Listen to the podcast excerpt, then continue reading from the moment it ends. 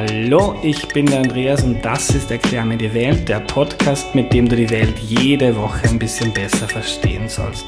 Heute bin ich in Berlin, ich sitze gerade im Büro von Marc Schiritz. Hallo Marc. Hallo.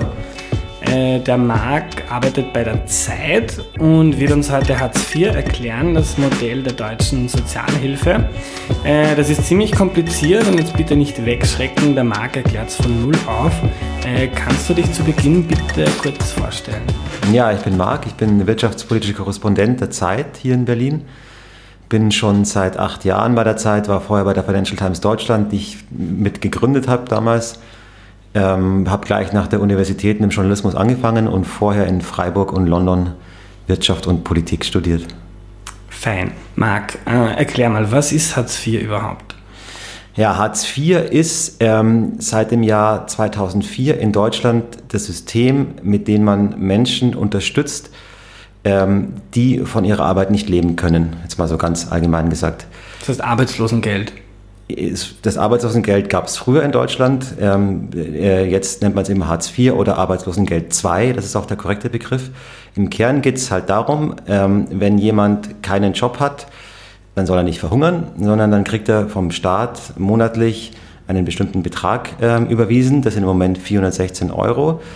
Und das ist sozusagen die soziale Mindestsicherung. Darauf hat man Anspruch, wenn man eben nicht durch, von seiner Arbeit leben kann. 400 Euro ist aber extrem wenig. Ja, das ist wenig. Ähm, man muss jetzt wiederum einschränkend sagen, es kommt noch Wohngeld hinzu. Das heißt, äh, die Wohnung muss ich davon nicht bezahlen. Ähm, das äh, ist noch, kommt nochmal aus einer Extrakasse. Äh, aber alles andere äh, muss ich davon bezahlen. Und ähm, das heißt auch zum Beispiel Sachen, die kaputt gehen, Waschmaschinen und so weiter, die auf einen Schlag sehr viel Geld kosten. Da ist vorgesehen, dass man dafür von diesen 416 Euro eben auch einen Teil zurücklegen muss jeden Monat, um sich dann also größere Anschaffungen leisten zu können. Wir reden jetzt hier über den Single, also bei Kindern und so weiter gibt es noch Zuschläge, ähm, aber ähm, diese 416 Euro sind schon das Existenzminimum quasi in Deutschland. Und das Arbeitslosengeld war vorher viel höher oder was war da die große Reform in Deutschland?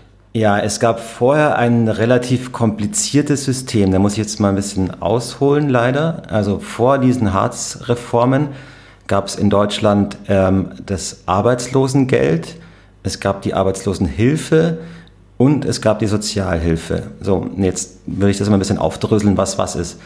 Ähm, es gab die Sozialhilfe für Leute, die einfach nicht gearbeitet haben, ähm, die keinerlei Einkommen haben, die sind sozusagen, die haben ähm, wie bei Hartz IV ein, bestimmten Minimum, ein bestimmtes Minimum an Geld bekommen ähm, vom Staat, um davon zu leben. Das war auch damals wie heute Hartz IV das Existenzminimum. So, dann gab es für Leute, die gearbeitet haben und dann arbeitslos wurden, das Arbeitslosengeld und die Arbeitslosenhilfe.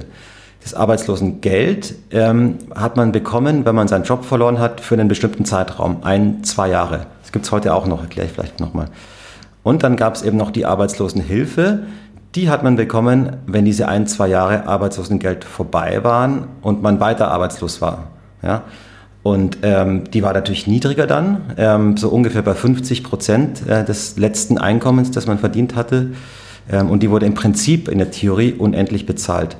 So, und was jetzt Harz gemacht hat, war, dass es diese Sozialhilfe, also das Existenzminimum, zusammengelegt hat mit dem Arbeitslosengeld, also sozusagen diesem, was ich unendlich bekommen habe, wenn ich meinen Job verloren habe, äh, daraus sozusagen eine Mischform gemacht hat ähm, und den Betrag, wenn man so will, abgesenkt hat. So, dass anstelle sozusagen von Sozialhilfe und Arbeitslosengeld eben nur noch diese eine Leistung tritt, nämlich Hartz IV, die ich dann bekomme, wenn ich meinen Job verloren habe und wenn diese temporäre Unterstützung aus der Arbeitslosenhilfe ähm, ausgelaufen ist. Und die gibt es eben heute auch noch. Also wenn ich in Deutschland heute oder wenn ich jetzt morgen meinen Job verlieren würde, dann würde ich für ein Jahr lang ähm, Arbeitslosenhilfe bekommen.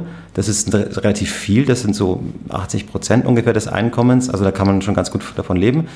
Und dann, wenn ich danach immer noch keinen Job gefunden habe, dann sozusagen falle ich auf dieses neue äh, Niveau der Mindestsicherung Hartz IV zurück.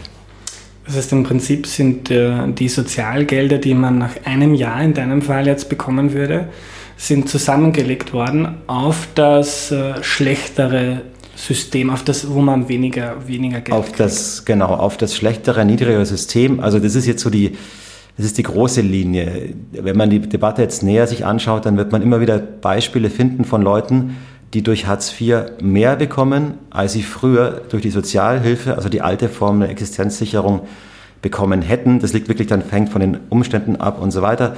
Aber, eben, aber im Kern sozusagen die große Aussage, die, die, das bleibt schon bestehen.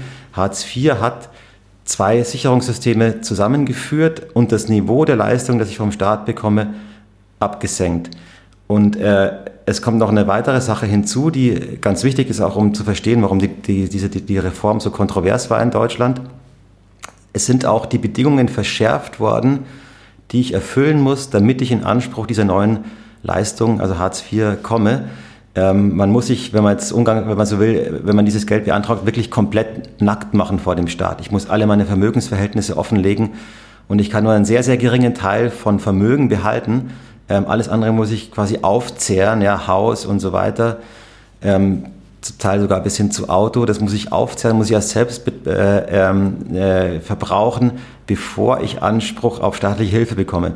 Und das war in dem alten System äh, großzügiger geregelt. Also da konnte ich sozusagen auch mehr selbst an eigenem Vermögen für Altersvorsorge und so weiter haben und zugleich staatliche Hilfe in Anspruch nehmen. Und gerade das, also dieses, dieses, dass ich wirklich ähm, alle meine Vermögensverhältnisse offenlegen muss und mein Vermögen erstmal selber aufbrauchen muss, das hat das auch. Das war ein Grund dafür, warum das so kontrovers war in Deutschland. Ähm, warum? Weil Leute sozusagen, die lange gearbeitet haben, dann auf dieses Hartz-Niveau fielen ähm, auf einmal quasi nichts mehr behalten durften oder nur noch sehr wenig behalten durften. Ähm, das ist auch der Grund, warum in Österreich vor einigen Monaten eine sehr hitzige Debatte über Hartz IV geführt wurde. Ich erkläre das kurz für unsere österreichischen Hörer. Ähm, äh, die, die neue schwarz-blaue Regierung wird eine Form von Hartz IV auch in Österreich einführen. Was genau kommt, da hüllen sie sich noch in Schweigen. Äh, das System in Österreich ist jetzt circa so, wie es vorher in Deutschland war. Ähm, die Arbeitslosenhilfe, die abgeschafft worden ist, heißt in Österreich Notstandshilfe. Die kann man quasi unbegrenzt äh, äh, beziehen und man muss zum Beispiel sein Vermögen nicht aufbrauchen. Man muss sich auch nicht nackt vor dem Staat machen. Diese Notstandshilfe soll in Österreich fallen und dann sollen alle in die Mindestsicherung kommen, die länger als ein oder zwei Jahre arbeitslos sind, genau wissen wir das noch nicht. Und das ist dann quasi die, unsere Mindestsicherung, ist die Hartz IV in Deutschland. Ähm, Marc, was ist, was ist dein Resümee über Hartz IV? Das gibt es jetzt seit ja. fast 15 Jahren. Genau. Äh, Hat es was gebracht? Spart sich Deutschland Geld? Finden die Leute schneller Jobs? Ja, das ist alles natürlich wahnsinnig umstritten. Ähm, es gibt, es kommt ja fast jeden Tag auch eine neue Studie raus, was das gebracht haben soll oder nicht gebracht haben soll. Ähm, ich glaube, um die Frage zu beantworten, kann man zumindest, ich habe meine eigene Meinung, kann man darüber reden, aber erstmal, wenn wir uns versuchen, dem Ganzen mal objektiv zu nähern, ähm, dann muss man, dann ist es, glaube ich, wichtig, sich äh, zu verstehen, was Hartz IV gemacht hat. Also Hartz IV hat sozusagen für jeden einzelnen Betroffenen den Druck erhöht, sich eine Arbeit zu suchen. Und zwar äh, unter allen Umständen. Warum? Weil ich eben weiß, wenn ich auf staatliche Hilfe, wenn ich die in Anspruch nehmen will, dann muss ich mein Vermögen aufbrauchen, muss dem Staat alles mein, meine Vermögensverhältnisse offenlegen und ich kriege im Zweifel auch ziemlich wenig Geld. 400 Euro ist einfach nicht viel. So, das heißt, es hat die Leute, es hat den Druck erhöht, eine Arbeit aufzunehmen, egal welche Arbeit. Jetzt kann man sagen, das ist gut, weil besser jemand arbeitet selbst, als er kriegt staatliches, äh, staatliches Almosen sozusagen. Und da glaube ich, ist auch was dran. Ähm, es hat nur dazu geführt, dass in Deutschland äh, sagen der, der Niedriglohnsektor sich vergrößert hat. Also Leute, die eben wirklich eine Arbeit aufnehmen mussten, dann auch bereit waren, für weniger Geld zu arbeiten. Äh, die Ökonomen nennen das den Reservationslohn. Also das, was ich vom Staat in Anspruch nehmen kann, wenn ich keinen eigenen Lohn bekomme, das ist nach unten gesenkt worden. Und dadurch ist klar, dadurch bin ich halt auch bereit, zu niedrigeren Löhnen auf, äh, zu arbeiten. Und man muss auch noch sagen, damals, als Hartz IV eingeführt wurde, gab es noch keinen Mindestlohn in Deutschland. Den gibt es erst seit zwei Jahren. So, es hat also die Anzahl der Leute vergrößert oder den Anteil der Leute mit vergrößert, ähm, die zu niedrigen Löhnen arbeiten. Ist es gut oder schlecht? Da kann man jetzt lange drüber diskutieren. Es gibt äh, Leute, die sagen, es ist gut. Wenn der Lohnerhalt nicht reicht, dann muss der Staat einen Zuschuss geben zur Arbeit. Gibt es auch in Deutschland. Dieses sozusagen, es gibt eine Art von Lohnzuschüssen. Ich kriege vom Staat Geld, wenn, nicht, wenn mein Lohn nicht ausreicht. Ähm, ich würde sagen, dass es äh, im Prinzip schon richtig ist. Der Mensch ist ein soziales Wesen. Es tut niemandem gut, zu Hause rumzusitzen, wenn man arbeiten kann. Ähm, aber es ist in einer Massivität gesenkt worden. Und dieses, diese Tatsache, dass ich wirklich äh, Sachen, die mein Geld, das ich mir erarbeitet habe, auch noch aufgeben muss, äh, das, glaube ich, war unnötig und exzessiv. Also man könnte diese, diese Sätze erhöhen hätte trotzdem noch das, den besseren Anreiz zur Arbeitsaufnahme, aber würde die Leute nicht so unter Druck setzen und nicht so knechten. Und was wir in Deutschland auch noch haben, ich weiß nicht, ob das in Österreich diskutiert wird, ist auch ein sehr, sehr hartes Sanktionsregime. Also wenn ich zum Beispiel Termine nicht wahrnehme bei meinem Arbeitsvermittler, wenn ich Hartz IV beantrage, dann kann mir das nochmal gekürzt werden, meine Leistung um 10 Prozent. Und dann reden wir wirklich, da ist es dann wirklich, da wird es dann wirklich hart ähm, zu überleben. Es gibt auch schon in Österreich, die Mindestsicherung wird im Jahr, ich weiß jetzt die Zahl nicht, aber 100.000 Mal gesperrt, weil die Leute bestimmte Pflichten nicht erfüllen. Ähm, Marc, glaubst du, sind vor Hartz IV in Deutschland viele nicht arbeiten gegangen, weil sie sich gedacht haben, hm, ich ruhe mich in der sozialen Hängematte aus, ich kriege eh das Geld vom Staat, ich brauche nicht arbeiten? Ja, also bestimmt gibt es solche Fälle, aber es gibt eigentlich keine Hinweise, ähm, Studien oder in der anderen Literatur, dass es ein, also ein Massenphänomen war, der Gestalt, äh, dass Deutschland sich das nicht mehr hätte leisten können und der, Staat da total ausgenutzt worden ist. Ähm, es gibt immer einen bestimmten Prozentsatz von Leuten, die sagen, mir reicht, mir reicht das Geld und ich arbeite schwarz oder sonst irgendwas. Das gibt es auch jetzt bei Hartz IV noch. Aber dass es vorher ein Massenphänomen ist, da würde ich sagen, gab es keine Hinweise. Man muss aber wiederum auch schon verstehen, dass wir heute auch in einer komplett anderen Lage waren. Also damals war es ja so, äh, das war die, das, das war die, die, die Jahrtausendwende herum, da war Deutschland in einer sehr, sehr schweren Krise. Wir hatten fünf Millionen, mehr als fünf Millionen Arbeitslose in Deutschland. Äh, wir hatten extrem hohe Schulden, Haushaltsdefizite. Ähm, und da wurde das so als Befreiungsschlag gesehen. Und damals hatte man wirklich auch den Wunsch, Geld zu sparen. Also nicht nur sozusagen abstrakt die Bedingungen für Arbeitsaufnahme zu verbessern, sondern wirklich auch Geld zu sparen. Und in dem Kontext ist Hartz IV damals verabschiedet worden.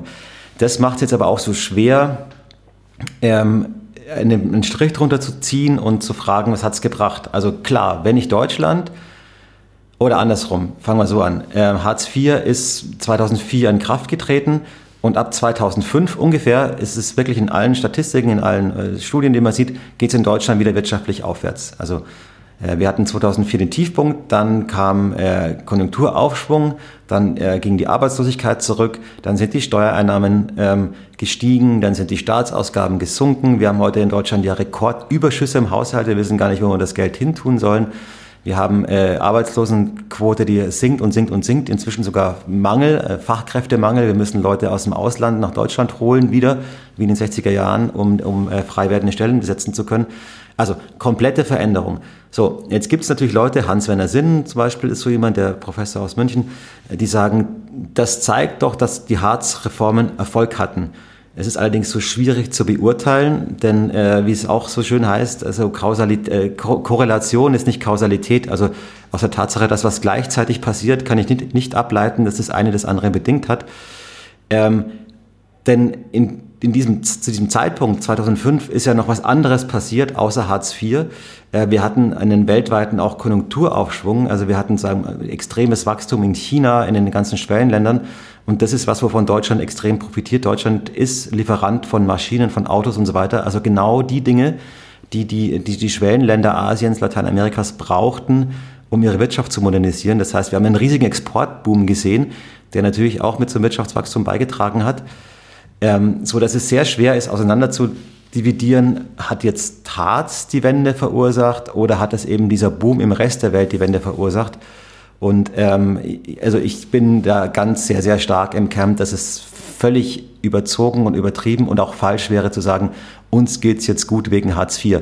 Das, dazu war der Effekt viel, viel zu klein und dafür war der andere Effekt, diesen, diesen wahnsinnigen Auftragsboom, den wir hatten aus dem Rest der Welt, ähm, viel größer. Äh, ich habe noch einen anderen Punkt, aber vielleicht erstmal soweit.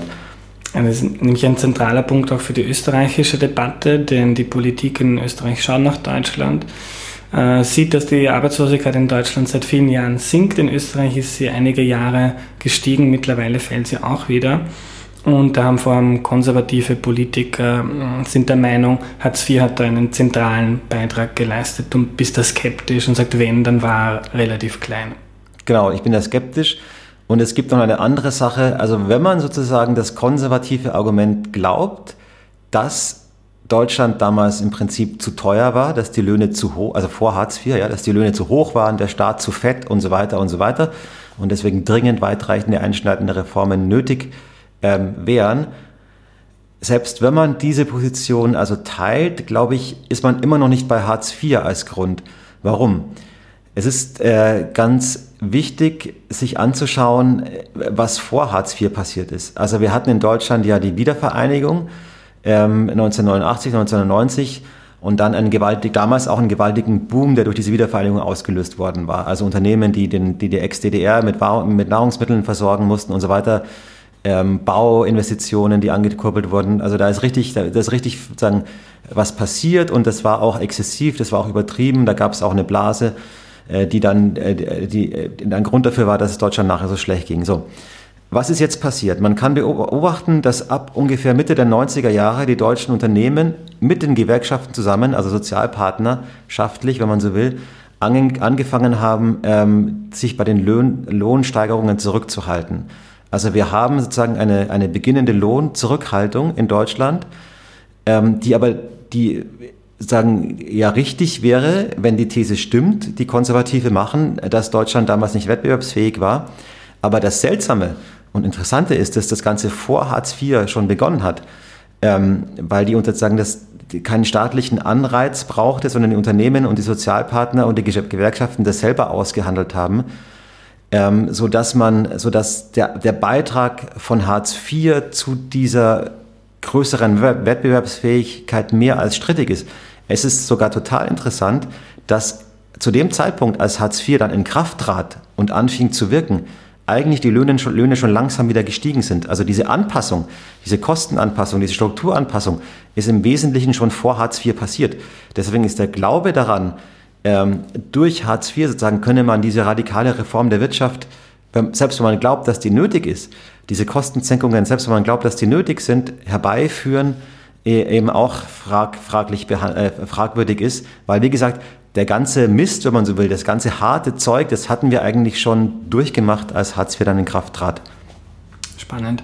Kommen wir noch zu den sozialen Auswirkungen von Hartz IV. Ähm, wie, wie lebt jemand, der, der sich wirklich schwer tut, der gerne arbeiten würde, ähm, vielleicht zehn Jahre am Bau war, jetzt Rückenprobleme, muss sich umorientieren äh, und ist auf Hartz IV angewiesen, findet einfach keine Arbeit. Wie lebt so jemand in Deutschland mit 400 Euro, 100 Euro pro Woche? Da lebt man in Armut, oder?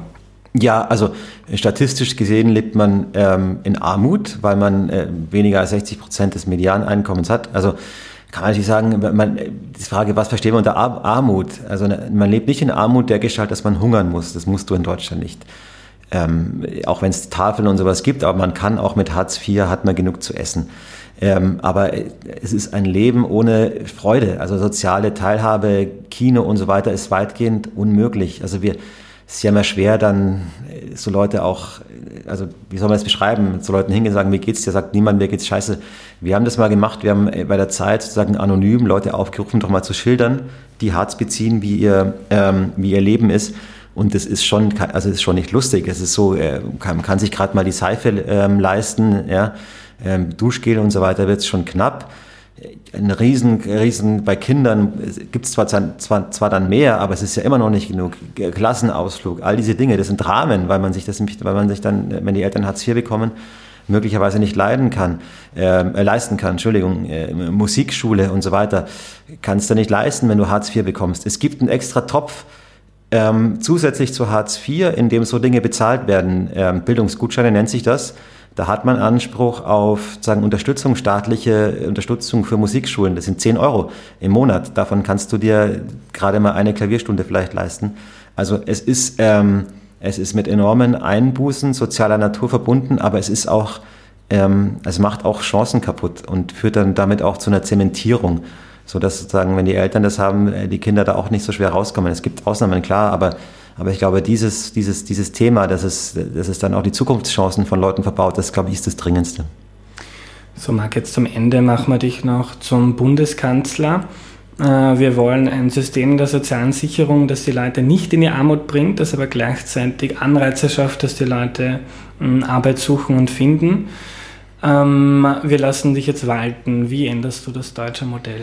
Ich würde das, äh, also wenn ich jetzt so ein paar Schritte hätte, die ich machen könnte, so ein paar Maßnahmen, mehr hat man ja nicht als Bundeskanzler, ich würde den Satz erstmal erhöhen für alle.